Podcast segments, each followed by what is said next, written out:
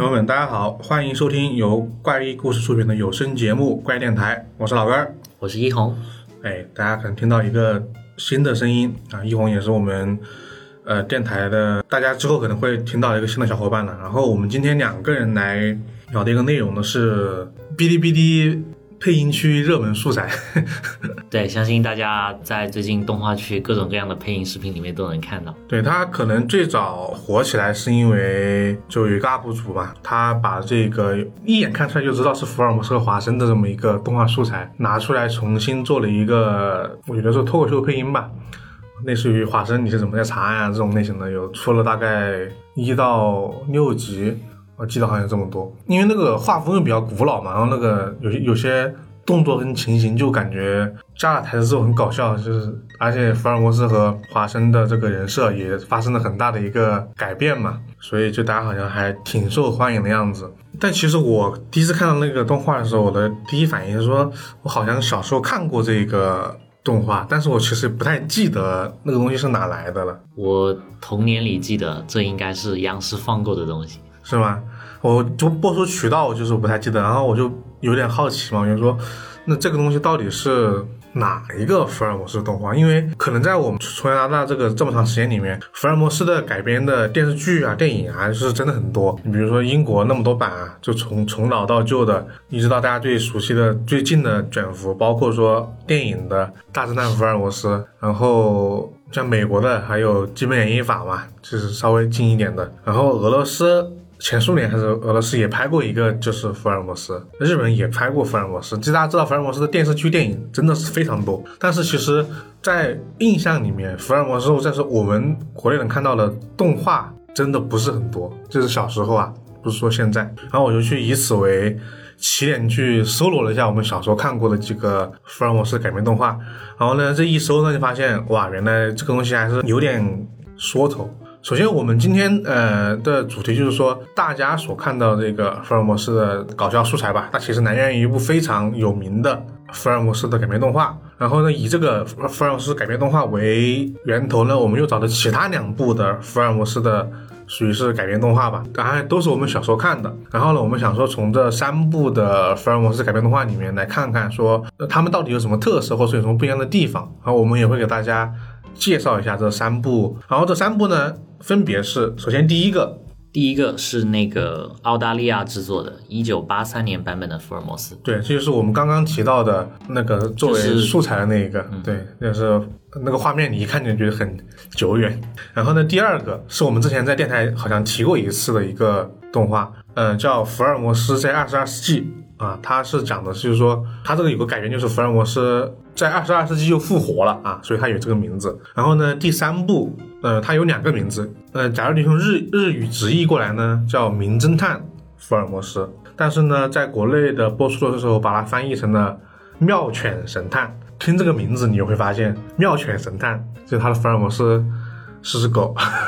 这是一个很大的改编。对，华生也是只狗。对，里面其实就是一个动物的世界观嘛。那其实这个作为一个改编比较大的动画呢，嗯，我们为什么要讲它？是因为这部片子跟另外一个同样知名的人物有关，《名侦探福尔摩斯》这个动画片，它的很多集数都是由宫崎骏作为导演的一个作品。所以说，当时我翻到这儿，我还挺惊讶的，因为啊。原来宫崎骏居然还和福尔摩斯有过这样的交集，对，所以想大家看看宫崎骏下的福尔摩斯到底是一个什么样的故事呈现。然后呢，福尔摩斯二在二十二世纪这么一个很科幻的、很未来的这么一个故事背景下，福尔摩斯又被改编成了一个怎样的故事？最后就是说，在这个一九八三年的大家被誉为非常还原小说这么一版的。福尔摩斯里面，它又是一个什么样的故事？第一个作品，我们一一个一个来啊。我们我们先说这个一九八三年版的这么一个福尔摩斯。一九八三年的这个福尔摩斯呢，它的制作的来源方是澳大利亚。然后呢，这个故事它在大家看到的资源里面会被翻译成《福尔摩斯四大奇案》或者什么《福尔摩斯精选集》之类的，是因为它其实总共只改编了，它改编的是福尔摩斯呃四篇。大家比较常看到的中篇嘛，就《血字研究》《恐怖谷》，嗯，还有《猎犬》，然后是四千名，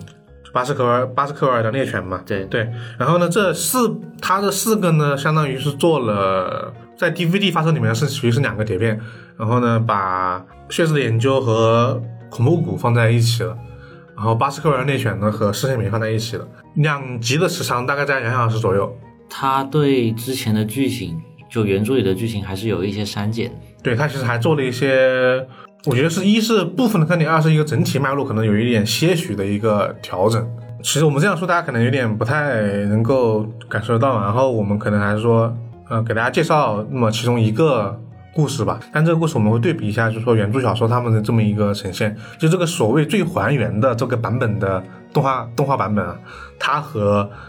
福尔摩斯的原著故事到底有什么样的一个差别？呃，我们今天两个人嘛，我们就可能说啊，这个故事我们这样一红来讲，你给大家讲讲，你觉得这四个故事里面啊，哪一个是你觉得、啊、又是比较精彩的，然后又能够把原著小说的这么一个故事的特点给很好的还原出来这么一个故事我个人还是挑最经典的那个血字研究讲吧。啊？血字研究可以，对，然后他这边的故事呢，可能一开始他是把福尔摩斯跟华生两个人之间的相识过程是直接省略掉了。啊，就你刚开始看的时候，就是会觉得他们好像是已经是认识过一段时间了。就他可能没有一个大家说，呃，福尔摩斯开头吧，就是福尔呃华生从阿富汗回来，然后要去找别人一起对这部分直接略过，合租，这地方就没了。这部分直接略过。动画是直接从那几个夜间夜里巡逻的警察在空屋里发现尸体开始讲起，嗯直接从这里讲。然后这里也有跟原著有一个不一样的地方，就是发现尸体的警官是两个人，原著中是一个人。这样吧，你我觉得这样大家说到，大家可能有点混，啊就大家可能已经忘记了血色的研究的原本故事是什么样的。你大概的用个几句话的时候讲述一下，就血色研究血色的研究这个故事原本是一个什么样的故事？首先呢是华生跟福尔摩斯相识，对，接着是呃苏格兰场的那两位警官雷斯垂德还有那个谁，他送了封信给福尔摩斯，说我这里有个案子搞不定。接着他们就去到了案发现场，然后就发现了血渍，接下来就是一系列的破案过程。动画呢也跟原著这个地方大差不差，只是某一些情节点方面的东西会有所改变。然后它的主要说为什么叫血质研究，就是因为说，首先这个这个他们发现这个尸体啊，他是服毒自杀的，对，然后呢，但是呢，其次就是这个在案发现场有那么一行字，翻译过来呢就是复仇的这么一个意思，对，在德文上是复仇，对。那动画的故事说，它其实就整体的这个故事的核心完全是没有变的。嗯，还是跟原著一样。那它具体的呈现上面有什么不一样的地方呢？你就你按照这个剧情的发展来说，这一版的动画呢，它先是省略了华生与福尔摩斯相识的过程，嗯，对，刚刚我们也说了嘛，接着呃，它可能是为了加快节奏，嗯。所以呢，一般原著中福尔摩斯是先仔细的勘察现场，然后华生在旁边 OB。哦，就是呢，大家都知道福尔摩斯发现了什么，但但是哎，我就是不说，对 他原著中他比较喜欢留到后面才跟你慢慢讲，就是有一种说到现在为止大家都很喜欢用的一种方式嘛，就是侦探发现了什么东西，但是呢，你知道侦探发现了一些东西，但是呢你不知道，但是呢他又藏着不说，等着比如说华生这样的角色来问了之后，他再给你娓娓道来，觉得哇，侦探真聪明，真牛逼，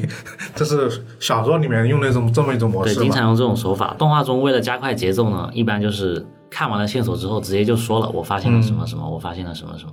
哦，他可能就呃顺着就把这个结果给说出来了。后面呢，抓捕凶手的这部分的过程还是跟原著是一样的，嗯只是最后抓捕完凶手之后，这个凶手呢，原著中他是有血流血流的，他是胸口上长了个血流，然后在行凶的时候，因为很激动嘛，他要复仇，然后流的鼻血，用的鼻血留下的血渍，但在动画中呢，他是直接用指甲刻了出来，用指甲刻了的，那就不是不是血渍的研那，就不是血渍的研究了。对对，不是血渍的研究，但就是这一点是不同的。嗯，那他这还是一个挺大的一个不一样的。对，我想的是不是这个动画，嗯，是给小孩子看的，还是怎么样？所以我们首先学什么的。可是我看的时候比较那个没有关注到细节，我我看完之后我没发现那个字不是用血写的耶。是吗？我是 我是很奇怪，就是啊他后面他后面就是很明确的告诉你，嗯呃呃，因为因为中间是有个细节点的，原著中刻字的细节点是他血字的上方墙壁、墙壁是被刮掉了一些，由此福尔摩斯推断他中间有个指头指甲是长的。嗯他写字的时候指甲刮到了墙壁，但动画里他是直接用指甲把字刻了出来。那这段推理他是那他怎么推断出这个人来的呢？因为那相当于不就少了一个可以推理的点吗？呃，我觉得其实还好，因为原著这个点其实就是推出来，这个人写这个字其实是为了迷惑大家，嗯嗯，就这个字主要就是这个点。至于是我我个人是觉得用用血写还是用指甲刻，我觉得是没什没什么没什么差别的，主要是主要是他把这个字刻出来的方式不太一样而已。呃，背后的推理的过程其实还是一样的，推理出凶手的目的是一样的，就凶手不是就是为了迷惑对凶所有人。对，这个跟原就是还是跟原著一样，就是嗯凶手是为了迷惑大家，转移注意力而已。那其实对其他的一些呈现呢，对其他的呈现呢，就全部都是忠于原著的。比如他呃在报纸上，凶手留凶手是在现场中丢了他的戒指，嗯接着福尔摩斯用华生的名义在报纸上在报纸上发布那个寻物启事，这部分的情节都是一模一样的。嗯，那那最后呢，我因为我看他好像我自己看后面，我觉得后半程对于凶手这么故事的一个呈现是有点不太一样。后半部分的那个故事呢，它首先是省略掉了凶手爱人以及他的岳父之前是有一档在沙漠中流浪的那个情节是直接删减掉了。嗯，大家知道血色研究它的故事过程其实有一段视角的转换的，它后面一段突然讲到了两个在美国发生的故事嘛。对，是福尔摩斯抓到了那个凶手之后，突然就转进了凶手的回忆。对，凶手的回忆这一段故事就是讲说啊、他们凶手为什么要杀掉这么一个人的原因，对，他就有一段很长的，他会对他的动机动机做一个回忆。呃，其实他最终的原因就是因为自己的未婚妻被这个凶手给逼死了嘛，嗯，对，这是这个核心的这么个原因，所以他要杀这个人，我觉得这个故事也是原著里非常精彩的地方。嗯，对，他的但但是我看我看的时候，我发现他的这段故事的删减还是比较大的，对，他中间他这段是把宗教元素给删了。嗯。因为他的那个宗教元素还涉及到一些呃一夫多妻啊之类的东西，就可能在动画片里面他觉得不太适合呈现，不太好拿出来讲，因为那个、那个宗教现在都还存在着，嗯就拿出来讲不太好，他们就删掉了。原著中呢是他们逼着那个父亲，因为宗教的原因，嗯，要将他的女儿嫁出去。对。动画中呢是改成逼婚的那个人是个地主，对，这个我觉得这个最大的一个改变，一个是因为宗教传统嘛，然后那个呃动画里面就感觉很有，就是不知道为什么我们我们也能够感同身受，就是那种杨白劳 杨白劳的故事一样，他就是那种说呃他因为继继承了他自己父亲的财产嘛，然后呢外国相当于他好像也是一个那种就是租户，相当于他的他的所有的地都是这么一个租过来的，但是呢他的这个凶呃死者的父亲呢承诺过说这个地址给他，但是呢，他死者他属于是并不是一个好人嘛，就要么这个地你就继续，要么把我的把你的女儿嫁给我，然后呢地继续租，要么你给我滚蛋，这么逼迫他，对，后面是他们两个就直接逃了，誓死不从嘛，嗯，算是吧，我觉得这对故事，脉络他们，算是誓死不从。对，嗯、原著中呢是叫上了他的未婚夫，就霍普，是他们三个人一起逃，对，然后逃到一个地方，霍普是去打猎，回到山洞的时候，两个人被杀了。对，动画里呢是两个妇女直接逃，嗯，然后霍普回来找他们的时候，发现那个女人已经出嫁了，然后他的岳父也已经死了。对，这还是一个比较大的一个差异，我我个人是认为原著中的那个故事更吸引人一点。说个题外话，嗯，我觉得这里面的那个华生的形象跟原著里是不太符的。就是一个整体，就是除了剧情之外，整体形象的一个改动吧，对，他在那个里面像个中年发福的男人，嗯，但原著里呢，华生毕竟是个军人，嗯、书中对他的描述呢，还是是壮硕，而不是那种肥胖。肥胖嘛。其实福尔摩斯跟华生两个人嘛，我觉得都有一一一点点的改动。就首先福尔摩斯本人，他整体的造型确实是很还原小说里面这么一个设计的。是的，最经典的形象。对，然后呢，华生呢怎么说？像你刚刚说那样，他肥胖，我就觉得他很像一个商人那种感觉。对，老资本家，对，就是一个，而且他穿穿的是一个，就是呃，大家可能看那个看过那个动画嘛，福尔摩斯还是那一那一身猎鹿装嘛，棕色的那还是那身个打扮，那个服装，但是呢，华生穿的是一个蓝色的这么一个西服，戴了一个那种帽子，对。然后他整体的感觉就就也是因为那个颜色让我感觉说他这个人怎么感觉怎么像一个美国大亨，就美国大亨，就美国石油大亨资本家的感觉，在在福尔摩斯旁边一样。就虽然说大家都知道华生这个角色嘛，他就是为了在某些第一某些程度上就是为了衬托福尔摩斯的聪明嘛，所以他会经常问一些很很明知故问的一些话来勾出福尔摩斯的推理嘛。但是那个动画里面就觉得让把他这个程度更加加深了，他甚至有点蠢。对，有点蠢，看着对，然后呢，因为他的他的这个形象的设计，他整体很胖啊，导致一些他的动作都很不那么灵敏，有些迟缓，身手不够矫健，所以才有了说那个 UP 主做的那一些剪辑里面营造出这种效果的原因就在于此，他把福尔摩斯做的动作就就很憨的那种感觉，这这些才有了那个改编的一些基础吧。是。对，包括这点，我觉得在前面这个血肉研究的故事还好，特别是到了巴斯克维尔猎犬，因为巴斯克维尔猎犬这个故事呢，它大部分的时候是华是生华生在进行的，嗯，你觉得华生这个人啊，就就有有有点他不能应付这个局面，是那种那种感觉是很强烈的，对，然后后面还有一处跟原著不同的呢，是这个凶手原著中是有提到他的胸口上是长了血瘤的，嗯。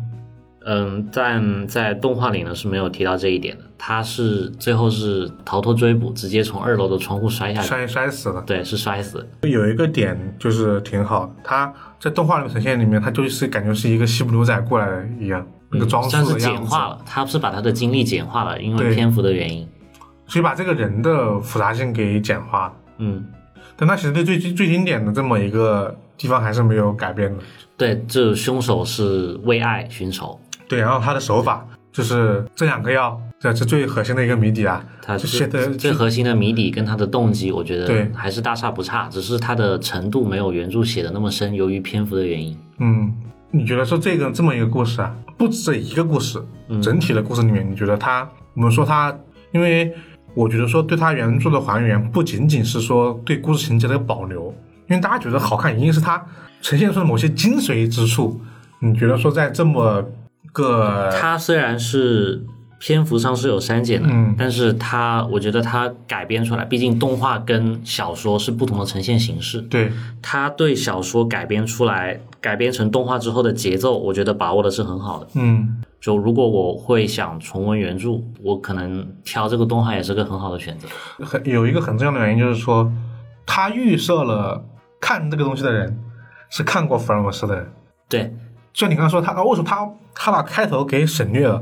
他就完全没有告诉你福尔摩斯是谁是是谁，包括是谁都没有说。对，上来开始推理破案，然后呢追逐凶手这么一个过程是是很直接的告诉你的，所以叫福尔摩斯精选集或者说这么一个情节嘛，他可能就把这个东西给加快了。但我觉得说，我看的时候，我觉得说我为什么会觉得这个动画改编版的福尔摩斯好，就是因为他的一些对人物或者说对整体氛围的一个呈现很恰到好处。就比如说，大家知道福尔摩斯在小说里面是一个因为智商过高导致情商有时候不那么高的那么一个人物，他会说一些很讽刺或者伤人的话嘛，对华生的智商进行直接的一个攻击。动画里呢，一般都将这部分展现为一种英式幽默。对我觉得这个英式幽默是很很好的，因为小说里面是我感觉有时候也它其实也是一种英式幽默，这种带讽刺的英式幽默。就比如说刚刚那个，我们刚刚说到那个开头那场戏，就是第一是他进到那个属于是庭院和房屋里面嘛，是，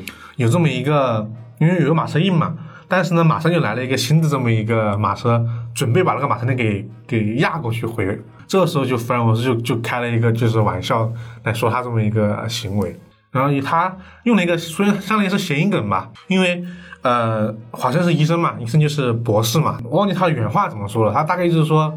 你应该你应该介绍，就是对你是我的女儿。对你应该介绍你是我的女儿，他用的就是呃女儿的英文的 daughter 和博士的 daughter 这么一个发音的这么一个谐音来讽刺 他们这两个的一个行为，就觉得这个点还挺挺福尔摩斯的，是吧？包括后面还还有很多呃地方，后面到了案发现场之后，嗯华生进入案发现场的时候，那个警官跟他说早上好，嗯华生问他这是他说今天早上真的很好啊？那个警官就回答说不不太好，发生了一件命案。这种就是很搞笑嘛，就是就是英国的询问，嗯，就是以天气为主作为一个避免尴尬的一个社交的对。方式嘛，像这种地方还挺多的另外还有一个点呢，就是关于配音，啊。因为我们是在 B 站上看的，B 站上的那个中文配音老版的还是蛮有感觉的。嗯，但就是看多了那种恶搞的配音之后，你再回去看正片的配音，你觉得他们每一句话都是阴阳怪气的。因为它本身，首先它本身像我们刚刚说那样，它就有很多讽刺的部分在嘛。对，然后他用那个配音那个方式说过来，你就感觉这个人这福尔摩斯也没有别的意思。对，虽然没有别的意思，但你总感觉他在阴阳怪气。对，呃，其实你说到配音的这个点，我觉得配音其实是它一个优势的部分，因为它没有一个特别疏离感的配音腔。我是觉得除了有一些我不太能理解的英式幽默，对他大部分时候我觉得还是蛮有亲切感的，听。对他感觉是一个很很聪明的福尔摩斯的那种英伦腔的配音的感觉，所以大家这个一听绝对能能够感受到，他不是那种很很夸张的哦，我的亲爱的华生，那，不是那种，他是那种很很自然的这种类类型的配音。因为为什么说这个？等一下我们说的下一个那个福尔摩斯在二十二世纪，你就知道什么叫不适合的配音。我跟你说，等一下我们会。说到那一段的时候，可能大家我可以，我可能会让我们后期给大家放一段那个原声的 声音，特别是那个 OP，听到第一听到第一句的时候，那那真的是开口跪。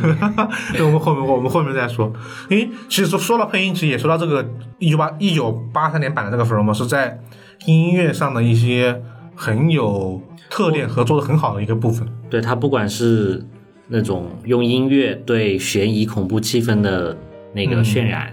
然后还有绘画人物表情方面，就我觉得都是做的很好的。对，特别是在经典之作啊，巴斯克尔的《猎犬》这么一篇这一篇里面，因为这一篇的故事呢，呃，简单说就是福尔摩斯跟华生家的一个委托啊，这个委托就是说他们巴斯克尔家族呢有一个诅咒，就说他们的之前的祖先呢，因为坏坏事做了很多，就被一个巨大无比的恶犬给咬了嘛，然后呢，他们。他们这个现在呢，他们家族呢，他们这个爵士呢又死了，所以他们的儿子呢委托他们去调调查这个案件，所以呢就导致华生去调查的时候是孤身一人，然后呢这个庄园又在一个很大的荒野上，所以就有很多那种在荒野上遇到猎犬这种恐怖的情节嘛。对，花生一个人在郊外听到那个猎犬的嚎叫，然后那个音乐氛围就很好。所以说在这个地方啊，包括说呃这个猎犬第一次的出现，它是全身冒着一个绿色的光的这么一个形象，呃也是绿色还叫动画里好像是蓝色，蓝色，对，蓝色是蓝色吗？我觉得那个颜色不好，不太好描述，就我反正是反正在于那个颜色一样的一个一个一个东西。嗯，所以这些地方，其实，在小说里面，大家看的时候，感觉这个情节比较扣人心弦，或者说让你感觉到这到底是一个什么古怪的情况嘛。但这个在动画里面，我觉得是一个很好的一个呈现。就他当时那个音乐一起，我觉得哇，就是这个味道。包括后面的那一段。嗯，恐怖谷的那段故事里面，其实音乐也很好。所以说，它其实这个故事的，首先是在故事情节的核心的层次的保留上，然后对音乐氛围的一个呈现上，然后对情节的适当，让它节奏更适合动画的那么一个删减上的一个多方的一个改动嘛，让这故事变得一个感觉更加好看，也是很经典。我觉得想重温原著的话，就直接去看这部，我觉得是没有问题的。对，这虽然说有改动的部分，嗯，虽然说有改动的部分，它其实更多的是，我觉得其实改动上面更多的是删减，因为像巴斯克维尔的猎犬里面删减了很多对于福尔摩斯赌夫斯调查的部分。包括最后那个猎犬方面的解谜也是删减掉了一些。他可能因为我觉得他因为他对动画的呈现，他就直接把东西放出来，大家都觉得是就是这个猎犬怎么来的嘛，就涂了荧光嘛，这得剧透了，就涂了荧光嘛。可能在动画上面就这个事情很简单，但在小说里面，它需要一个很长的一个去推理，说这个它为什么是一个假的一个假的狗嘛。然后很多这种类型的推测就都变少了。然后在四千名里面，它四千名里面可能它的重点放到了追逐戏里面，四千名有一段很长的，就是两个气场互相追，然后怎么把凶手最后嗯，一个最后最后那段海上大战，对海上大战，它动画里面做的很刺激哦，那一段对，有那一段我们会和宫崎骏版的做对做一个对比嘛，这会儿先不说。那我们对一九八三年版的这个改编动画就说到这里了，然后我们说下一个，福尔摩斯在二十二世纪。这个跟你说，现在看小时候看不觉得，现在看我觉得可牛逼了。福尔摩斯在二十二世纪呢，它是一九九九年制作播出的一个动画片，那当年还获得了艾美动画奖这么一个 title。我甚至看那个百度百科，把它列为第四个大家让大家耳熟能详的福尔摩斯。嗯，我记得之前央视有放的，对，少儿频道动画世界，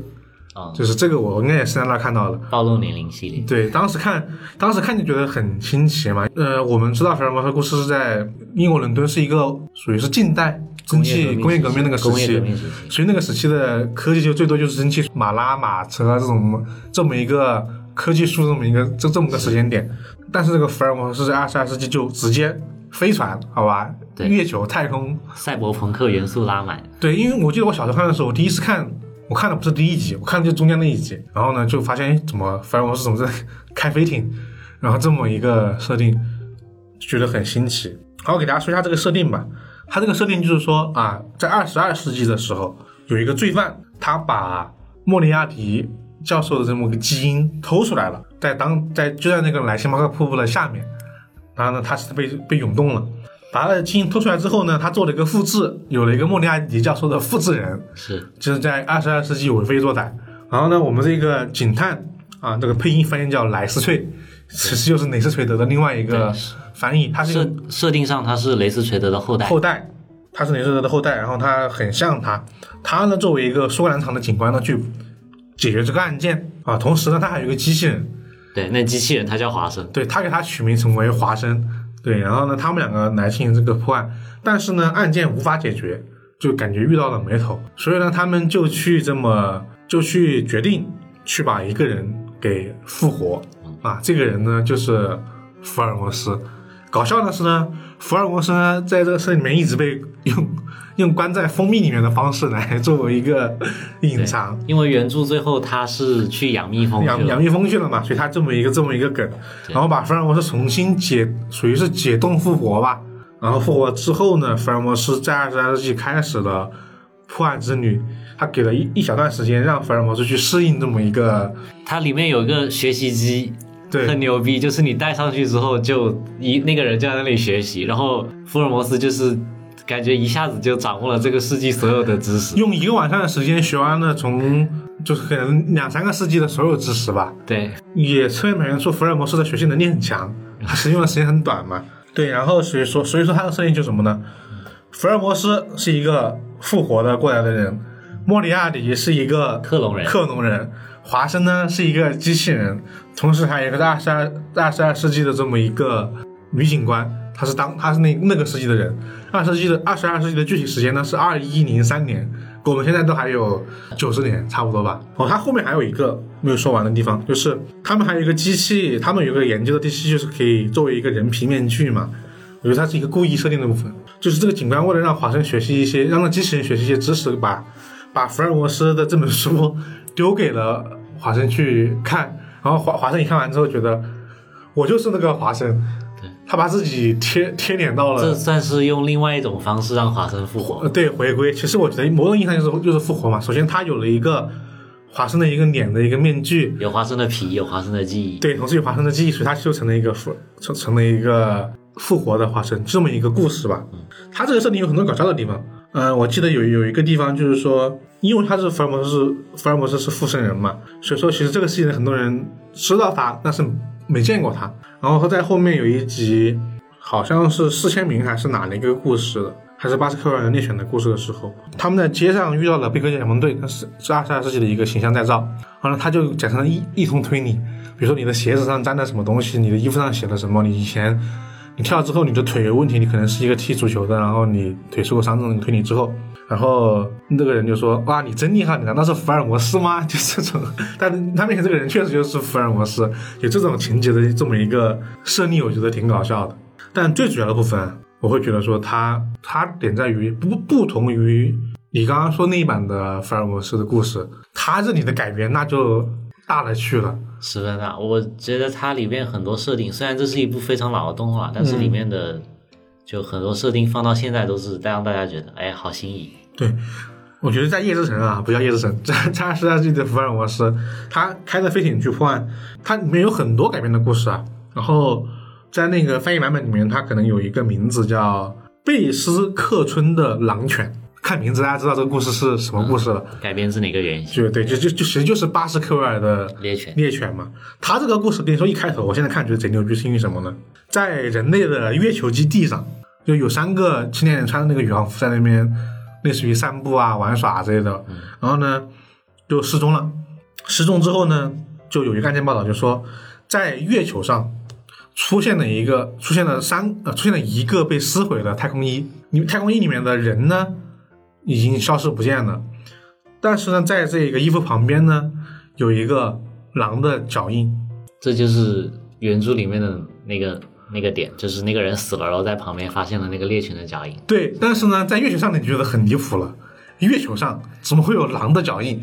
是吧？就离谱。最离谱在于什么呢？在这狼狼的脚印出现之后呢，大家开始偶尔能够听到狼的叫声，就狼的那种嚎叫声。对这个更离谱了，这是月球真空不能传声，但是呢，它有狼狼的，就是它能听到，所有人都能听到那个狼的声音。我觉得好像还挺有意思的一个一面嘛，算是。我当时是觉得二十二世纪了嘛，人类可能把月球改造了。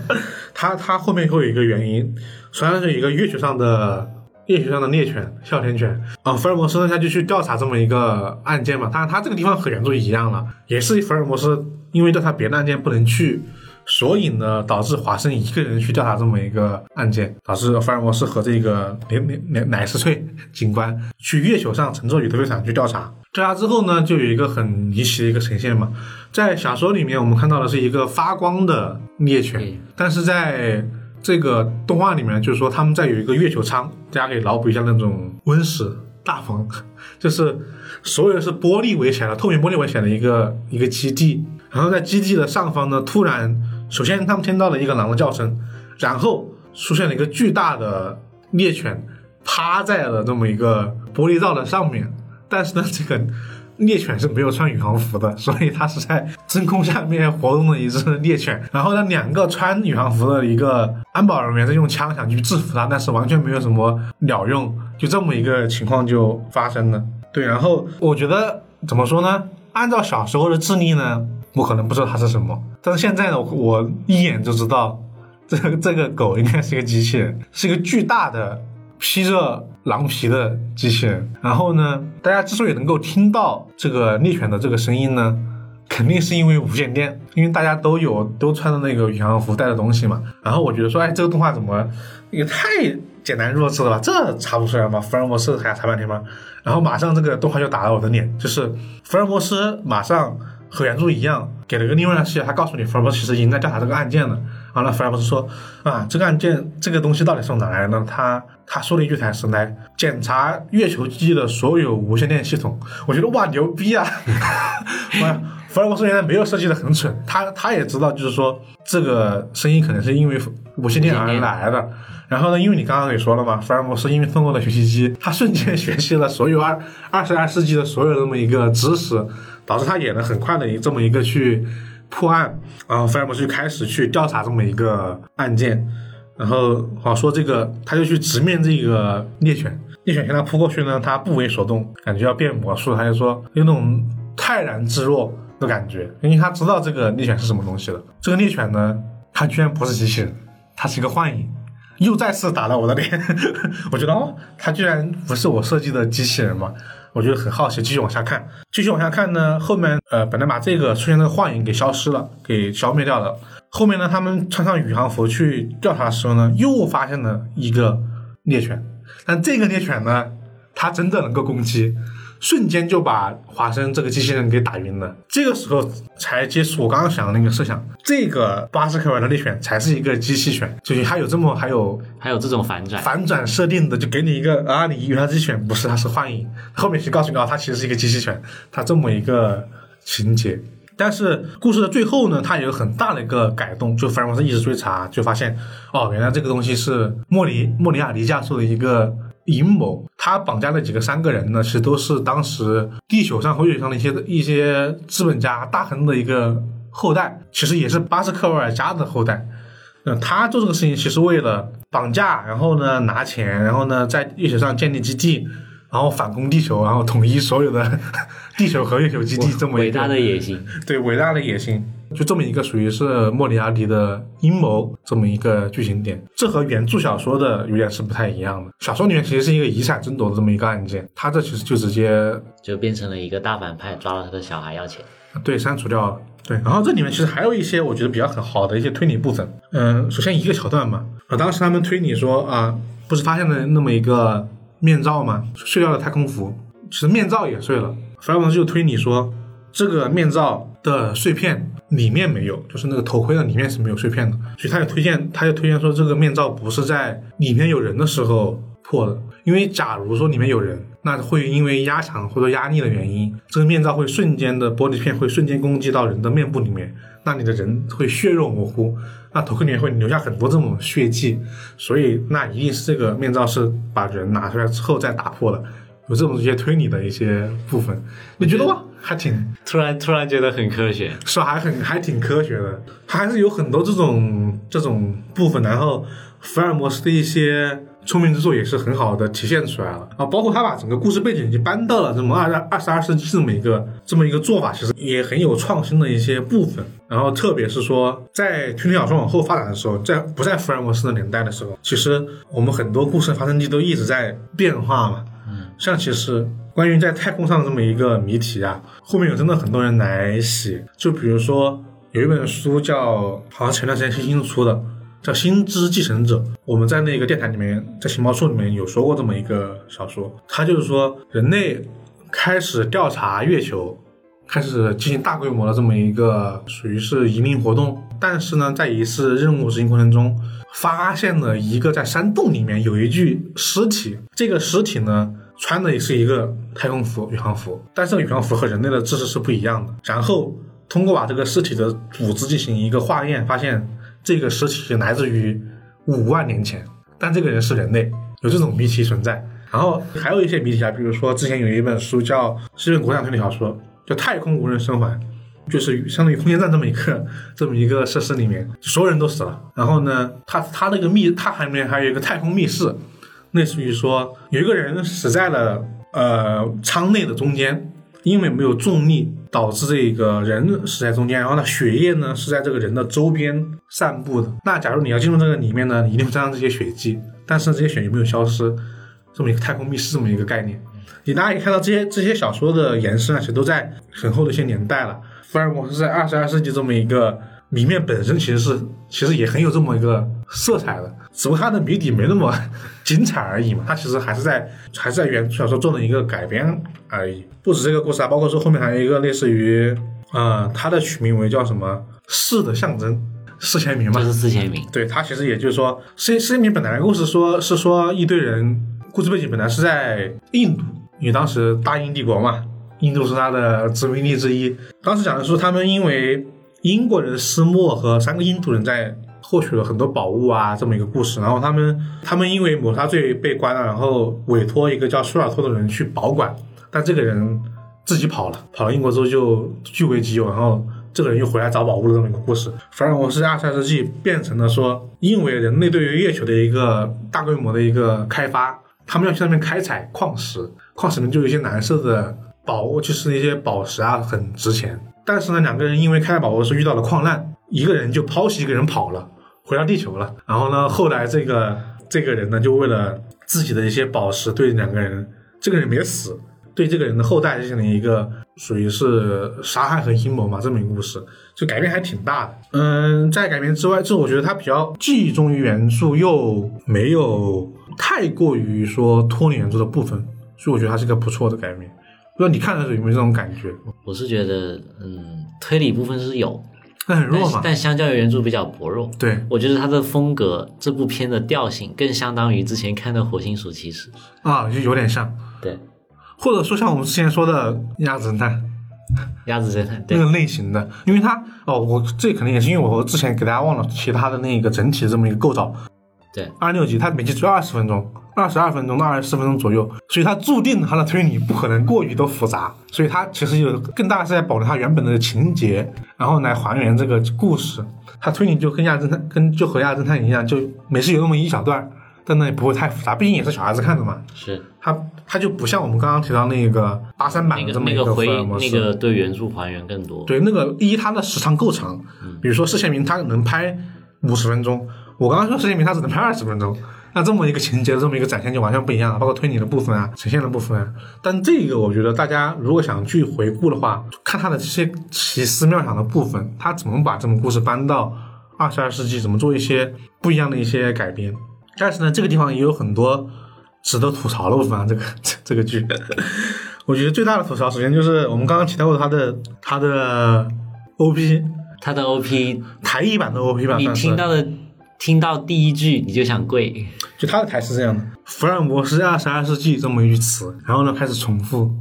对，不断的重复，没有一句是在调上。对，我们来放一段啊，后期给我们放一段。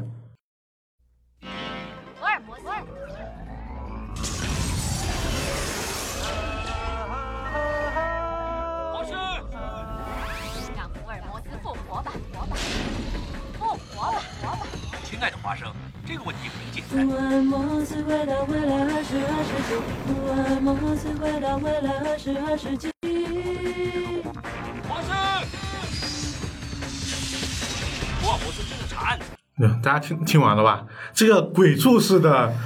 在你耳边默默低语的福尔摩斯二十二世纪这么个形式，真的很很让人难受。说实话，而且就你们可能会想，可能是中文嗯，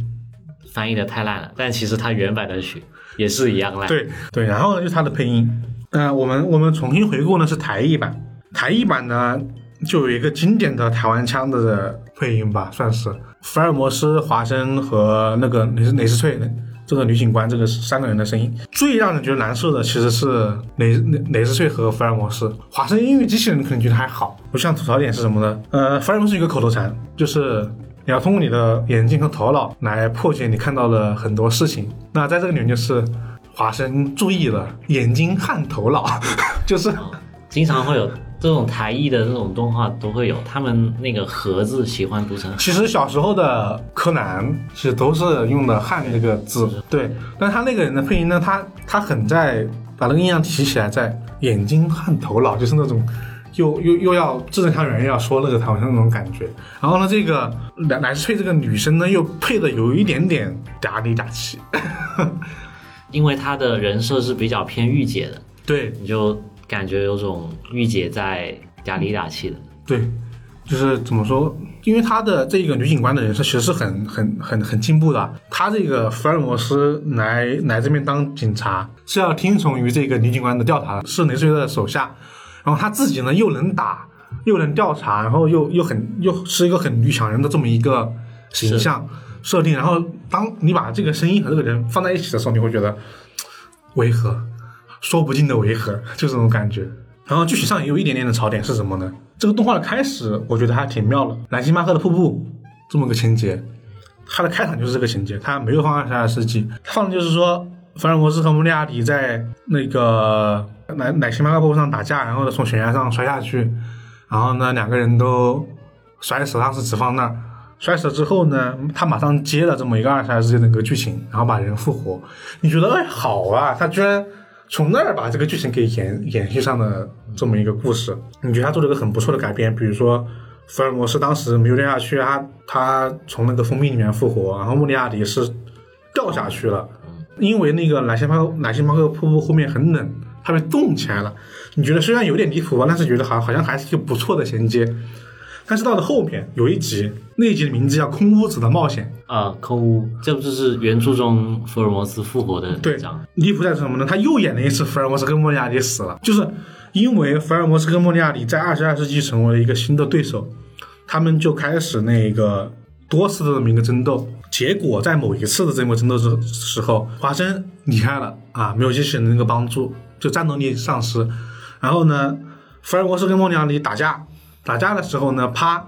从高空掉到那个二十二世纪的电网上，然后呢，就是相当于华生目睹这两个人双双坠落在电网上死掉了。就又刀了一次华生。又刀了一次，然后呢，华生就是痛苦痛苦不堪，哇，福尔摩斯你怎么啊？你怎么你怎么死了？然后这这种这种情节，然后福尔摩斯又扮成一个老头回来了。就我觉得他再出现一次，我觉得有点有点离谱。你你你死两次，我我觉得他最后就是你们也是双，就最后他们两人还是就同归于尽了，嗯，前后呼应，我觉得还好一点。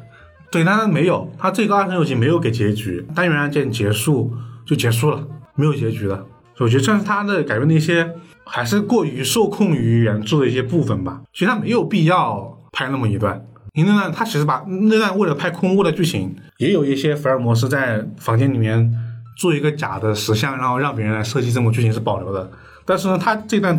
这史蒂尔是觉得有点没必要。虽然加深了荧幕上加深了福尔摩斯和华生的感情，但其实我觉得其实有点累赘了。对他还有很多故事啊，他这面故事有的改编了，有的没改编，就是这么一个福尔摩斯二十二世纪这么一个动画的剧情。哦，对了，还有一个，我觉得算是一个很喜欢福尔摩斯和华生 CP 的一个很好的一个点。就开头福尔华生掉到水里面去了，在因为华生是个机器人嘛，福尔摩斯在一直用在讽刺他，说你只是个机器人，你你不要以为你自己是华生了，你机器人是没有感情的，怎么怎么样，我不认同你，你只是你只是一个机器人而已，这样的话很多。结果呢，当华生这个机器人掉到水里面之后呢，福尔摩斯哇焦切万分，万分焦急，就马上要要去救这个落在水里面的机器人，说哇你是我的华生，怎么怎么样，其实我已经早要把你当成。我的伙伴啊，然后这种感觉，感觉哇，机器人有了人性，就是福尔摩斯和机器人有了这种超越时代的羁绊和感情，你会觉得哇，这这一刻这个 CP 是真的 这种感觉，而且这这一点是很很赛博朋克，你知道吗？就机器人有了人的这么一个感情，人机恋的可能。对。其实我看不知道为什么，我看福尔摩斯二二在二十二世纪的时候，我全程脑补赛博朋克二零七七就他的那个设定给你的那些设定什么东西，就即视感很重。对，而且那个你的车，然后那些飞的车，包括夜之城这个设定，这个高楼大厦和这个这个新新伦敦的那个设定都很，就某某种意义上很像，有很多任务的相似性也很像。比如说机器人就是突然发狂这种地方，你感觉我好像在接那个《赛博朋克二零七》里面的那种支线任务一样的感觉，这种感觉还挺强烈的。好，说了这么多呢，其实我们对福尔摩斯二十二世纪的这么一个介绍啊，就是为什么想说这个，也是因为我发现是因为我们年代年代太远了嘛，我总感觉这个动画感觉没多少人关注呢。就我去看他的百度的词条啊，或者说就是或者直接百度出来一些讨论啊，就看不到大家对这部动画的一个我觉得讨论我觉得是大部分人可能只是在童年的时候偶尔瞄到过一眼。但没有细看过。对，然后呢，就 B 站上讨论的人也不是很多，就想大家再我所以想再翻出来给大家看一看，也是原因之一吧。嗯，那其实我们刚刚说两部之外呢，也能看出来说，大家对福尔摩斯动画的改编其实是程度是不同的。虽然说原作都是福尔摩斯的故事，可能二十二世纪比八三版的要多很多了。然后呢，我们今天说的第三个，我们刚刚提到的宫崎骏啊和福尔摩斯有焦点的这个这么一个作品动画片，嗯、妙选神探或者叫名侦探福尔摩斯，它的改编是我们今天说的最大的一个部分。刚刚在一开始提到过的，居然叫妙犬神探，既然叫妙犬神探，其实它的它的主角的设定完全就是宫崎骏式的童话故事，就全是狗。对，瞬间变成了动物世界。对，它的那个狗各种狗呢，其实还挺可爱的。然后呢，它的动画呢时间是一九八四年在一九八五年期间，日本就是播出的二十六集，也是二十六集，和刚刚那个很像。这个其实算是一个比较常规的一个设定吧。然后呢，它这个版本的福尔摩斯探案集呢，最大特点就是全是狗。福尔摩斯是一只德国小猎犬，华生是一只苏格兰长毛犬，然后呢，莫里亚迪呢是一只很像狼的一个大狗吧，我不是看不出来是一个什么样的那个样子。然后呢，其他的一些所有的人物啊，包括哈德森太太，也是一个很年轻的狗。然后它就是这么一个设定，在这个设定之下呢，相当于说，从这儿你就能够看出啊，他对福尔摩斯的改编啊是很大的。包括他的设定，除了它只是狗之外，还有一些很多人物性格的一些设定的改变。首先，福尔摩斯他比原作要年轻，然后呢，就叼着烟斗，但是不抽，只是装饰。他喜欢开着一个小车，那个车呢是梅赛德斯奔驰，因为它是德国德国猎犬这么设定嘛。然后呢，比如说，嗯、它我记得它跟那个华生的相识过程是跟原著不同的。对他的相识过程，两个人要去一艘船上，然后呢，他在船上的时候，上船之前就看出来华生，华生是一个医生，他们一起卷入了一项一起很像失窃棉的案件，才变成了这么一个伙伴的。还有很大感动是什么呢？这个因为哈森太太变成了一个很年轻的一个寡妇，所以呢，福尔摩斯是有点爱慕哈森太太这么一个人设的。然后包括华生也是，就年轻貌美嘛，然后待人又好，然后又万能的这么一个角色。就大家脑补一下那种，就是鲁鲁班三四年那种那种感觉的这种女主角，就是鲁班三世一定会写上那些喜欢上他们那些女主角那种感觉一样。最大的改变是什么？让我惊讶的在于，这个莫里亚迪啊，改变可太大了。这莫里亚迪教授，他虽然还是一个坏蛋的头目，虽然他也是一个很聪明的一个数学家，是一个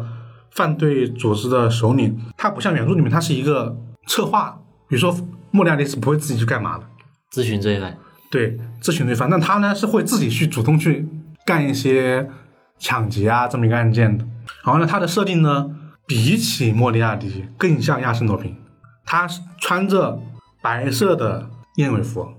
戴着白色的大礼帽，然后呢还有戴一个单片眼镜。然后我觉得哇，这不是亚森罗平怪盗基德吗？特别是当我有一集的时候看到他那个，他留了一封，就是莫里亚蒂留了一封类似于道谢信，就是我要去哪哪哪偷什么什么宝石，画了一个简笔画。那个简笔画，我严重怀疑啊，这个时间点一九八几年，柯南还没出，那个简笔画的造型就和青山刚昌画的怪盗基德的简笔画造型，我觉得能出个百分之五十吧。我觉得青山刚昌可能有致敬这个地方的部分，这个地方我们我们放到那公众号里面，大家看一看，看一眼就知道了，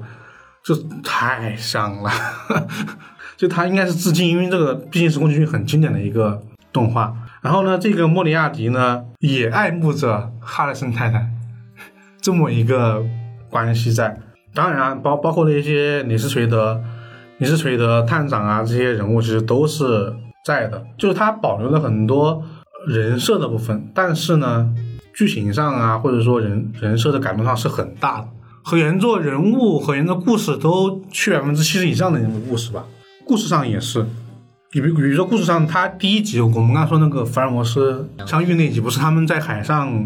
行船吗？然后呢，船上一对父女不是收到一封信吗？说信上面是一个海盗，是这个父亲和另外三个海盗的签名。然后呢，说这个宝石，他们当年做海盗的时候一起抢了很多宝石，但是呢，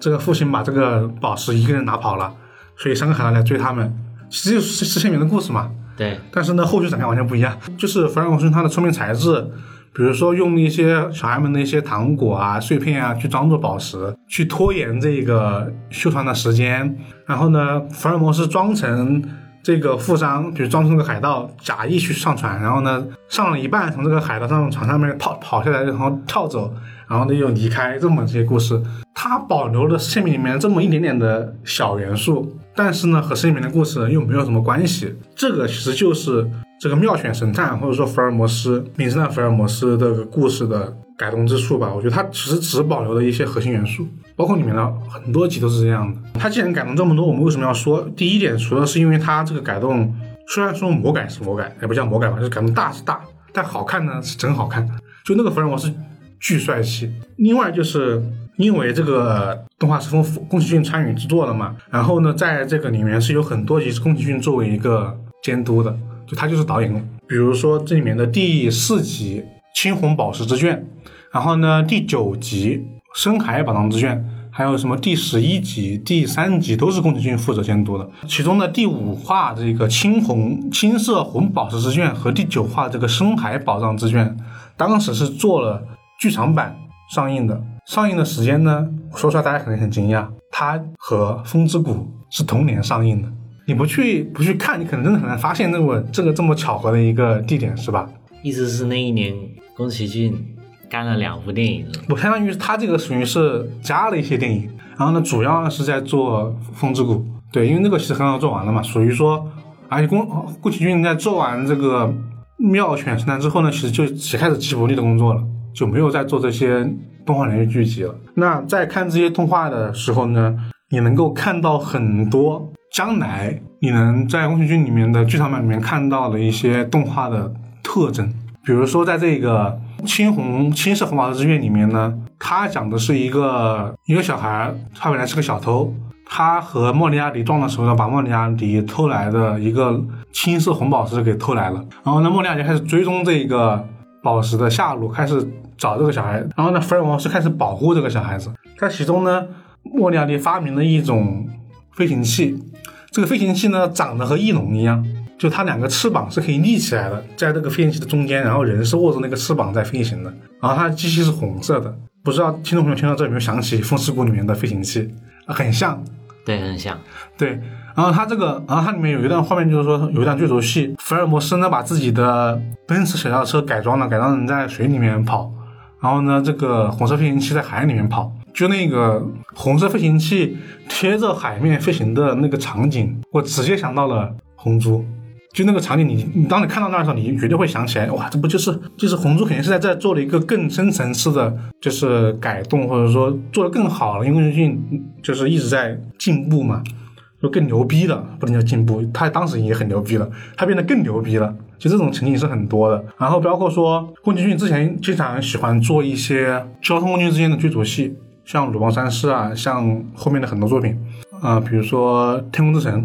他在他的这个作品里面就有很多让福尔摩斯开着他那个奔驰奔驰轿车在路上追逐这么一个过程。他那个奔驰轿车啊，就看着很老实，但是不知为何避震特别好，经常从那种很高的地方摔下来都是没有任何问题。对，而且他而且他的那个操纵杆在侧面，不在中间，是吧？就很很奇怪。像这种地方是很多的，而且它的主要的剧情剧情就跟宫崎骏的很多动画一样，就呃一集里面百分之百分之五十在讲这个剧情的由来，比如说呃跟我们刚刚说的偷了红宝石，莫莫里亚莫里莫里亚蒂要去追，然后呢后面还去还有一说莫里亚蒂让福尔摩斯去偷画，他把他把哈德森太太绑架了，说你不偷画我就不还给你。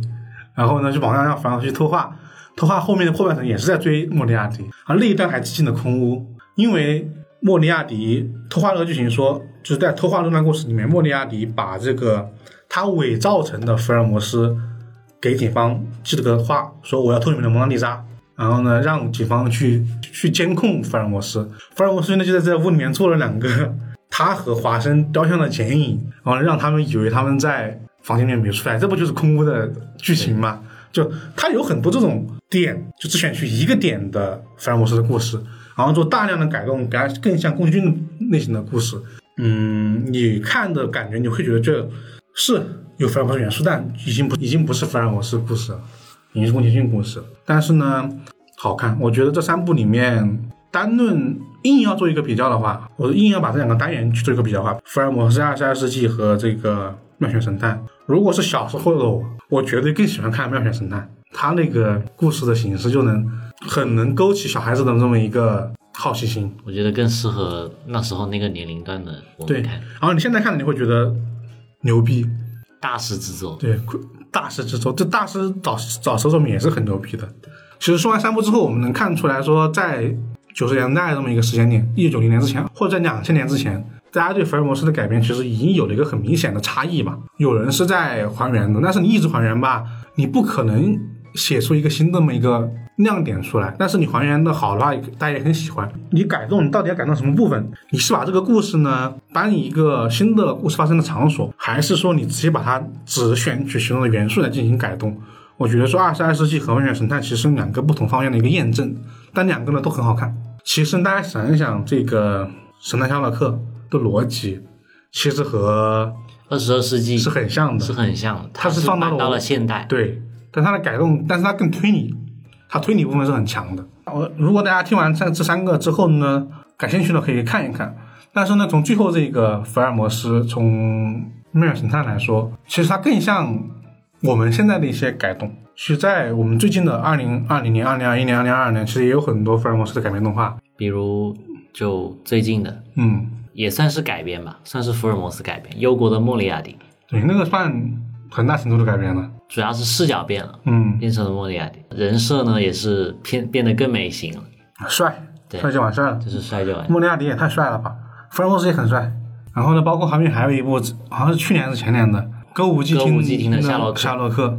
那个也也是一个很大程度的魔改吧。首先，福尔摩斯他虽然是个侦探事务所的人，但是他整体就是很很颓的一个状态，他不帅。然后呢，他的他的同伴不再是华生了，是莫里亚蒂。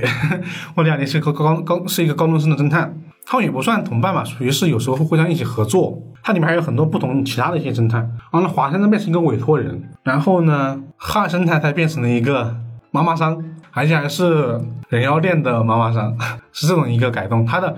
它最大的一个噱头在于什么呢？福尔摩斯每次最后进行推理的部分，它是用一种传统的日本的曲艺形式落语来进行推理的，就跟你讲故事，就是他坐那开始表演，他整他对整个故事的一个推理。不知道你你说那个歌舞伎町夏洛克他的改动，除了人设方面，还有一些更大的一些吗？大部分的话，案件剧情方面，嗯它很多地方都还是参考原著的，啊但毕竟就是也是二十多分钟的片子，啊！就所以删减也蛮多的。而且他我觉得他最主要的一个点在于说，忧国的莫里亚蒂，他的主角啊，是莫里亚蒂，是莫里亚蒂，他好像说，我我因为那那个我没看完，我只看了，现在好像第二季都已经出了，后半部分那是后半部分，对，就是后半部分嘛。然后呢，就是他展现展现出莫里亚蒂是一个有着崇高理想，为了实现打破腐朽的资本资本主义，为了实现阶级的这个一个平等，才开始犯罪的这么一个角色。决心改变国家而开始犯罪。对，然后然后福尔摩斯也会，他们有时候真的会合作，这么一个形象改变也是超级大的一个剧情，属于是大家可能在新时代，大家看对福尔摩斯期待不在于说你还原一个原本的故事，我觉得是融合了很多就是现代流行的一些元素。嗯，我觉得那个，比如说那个那个歌舞伎町的夏洛克，他他更多的是说，想把它更有日本的特色，选了落雨这么一个形式嘛，而且还在歌舞伎町这么一个场所，它真的很有日本的风格。但这个故事的推理部分呢，我觉得前面属于是你吃饭时还能看一看，前面能看一下，后面就有点扯，你后面可能吃饭时你就不想看了那种感觉。高开低走吧。对，然后呢，优格莫利亚蒂它更多的是，我是觉得他提供了一个更新颖的角度，他直接从反派的方面开始写。对，写反派，写反派这个方式还挺挺吸引人的，而且他这个里面，他从另外一种方式营造了福尔摩斯跟莫里亚蒂的 CP 感，对，是吧？是。虽然说这里面还是有华生啊，有华生的，有华生，对，然后但是呢，莫名其妙的，因为他这个他是分了两个大的阵营，一个是莫里亚蒂阵营，一个是福尔摩斯阵营但是呢，他们这两个阵营却产生了奇妙的化学反应，导致了他们的 CP 感很强。啊，包括我们在找资料的时候，你不是还看到一个，嗯，我看到那个，嗯那是二零一二年出的作品，俄罗斯那边还出了一版福尔摩斯，啊，但那个片子呢，嗯，每集大概是十八分钟左右。它那里面这个片子首先画风就特别魔性，那里面的人的脸都特别的长，他是不是我我我看我我也我也看了一下，他的画风像是那种漫画，欧式漫画，欧式漫画的那种画风，对，圆圆的脸，然后那五官都是那种很比较抽象，对抽象，瑞克与莫迪嗯。那种感觉，抽象的画风，然后他这里面的夏洛克没有那么聪明，嗯，他整个片子的调性是比较偏喜剧的。就比如说呢，比如中间有一段推理，他们想要锁定锁定一个犯人，嗯。他们到案发现场的时候，门口的门卫是被是被枪射死了，然后里面的这个房子屋子的这个主人也是被枪射死了。一开始还原的现场呢是那个屋子里的屋子里的主人用枪朝自己的太阳穴开枪，嗯把自己射死了，嗯然后子弹延伸嗯穿过门口，把正好站在门口的门卫射死了。但是后面一转念一想，这个人可能是他杀，然后华生就提出一段推理：凶手有没有可能是门卫？就是他，他是说门卫先在那个屋子的主人旁边朝他太阳穴开枪，嗯。然后在子弹到达门之前站在门前，然后让子弹射中了自己，以此以此做逃。脱。这个真的很搞笑，他就感觉有一种哇，人跑得远比子弹还快，对。有点不，就是他他好像是在一个逻辑之中，对。但是呢又有一点超脱逻辑的那种蠢，那种那种感觉，对，很无厘头。对，很无厘头的一个动画。那个那个，我觉得大家有有兴趣真的可以看一看，那个是一个你完全不用当成福尔摩斯来看，对你就当一个搞笑的推理片来看就 OK 了。他他最后他中间的那种推理的情节无厘头程度是最让人惊喜的，嗯，对。就你可以看了之后你会觉得哦还能这样，那些其实我觉得就是新时代的这些这些作品，其实都很想完全摆脱原著这么一个束缚，去讲一个新的故事吧。嗯对，因为其实之前很早以前讨论过，我们那那一期的标题是什么时候能有下一个福尔摩斯这么一个全世界都闻名的侦探形象？当时我们可能没有讨论什么，我们也觉得很难。所以这些改变其实也反映这么一个情况，就是还是福尔摩斯这个形象好用啊。你是你可能看到，你很少看到一些什么波洛这个形象的一些改编的，嗯，因为毕竟福尔摩斯更加的知名一点点，在世界范围内啊，可能不是在不是在某些具体的范围内，一般提到侦探第一个想到还是福尔摩斯。对，对。其实我们啊、呃今天说了这么多，我们讲了大概六部这么一个动画吧，其实主要说了三个：八三版的福尔摩斯探案集、福尔摩斯暗杀世纪，然后妙选神探。然后呢，这三个呢，一是确实是我们拿是回忆，二它的风格也确实很大的不同。我觉得大家如果想看的话，可以去看。然后呢，这后三部呢，就看大家的兴趣了。如果你感兴趣，你可以去瞄一眼，可能是一个不错的下饭的一个选择啊、那如果大家曾经看过这三部动画，或者说六部动画吧，有什么想说的内容，欢迎大家在我们的评论区留言。也欢迎到我们的怪异电台听友群来和听友们一起讨论。嗯、进群的方式呢，就是大家关注我们的公众号“怪异故事”，发送“电台”或者“听友群”，就能获得这么一个入群的方式了。那么本期怪异电台的内容就到这里了，也欢迎大家给我们投稿一些更多关于福尔摩斯动画的一些我们没有看过的作品吧。好吧，那我们下期再见，我是老根，我是一红，大家拜拜，下期见，拜拜。拜拜。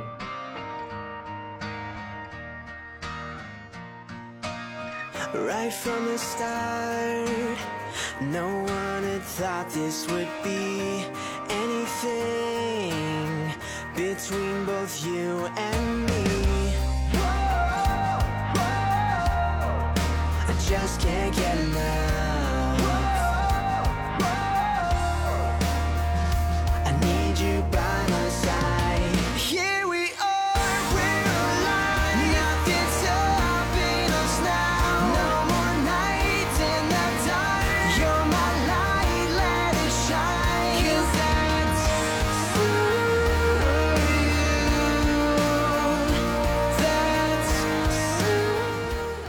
我是怪君，欢迎在各大音频播客平台订阅和评价我们，搜索“怪异电台”即可哟，记得关注哟，拜拜。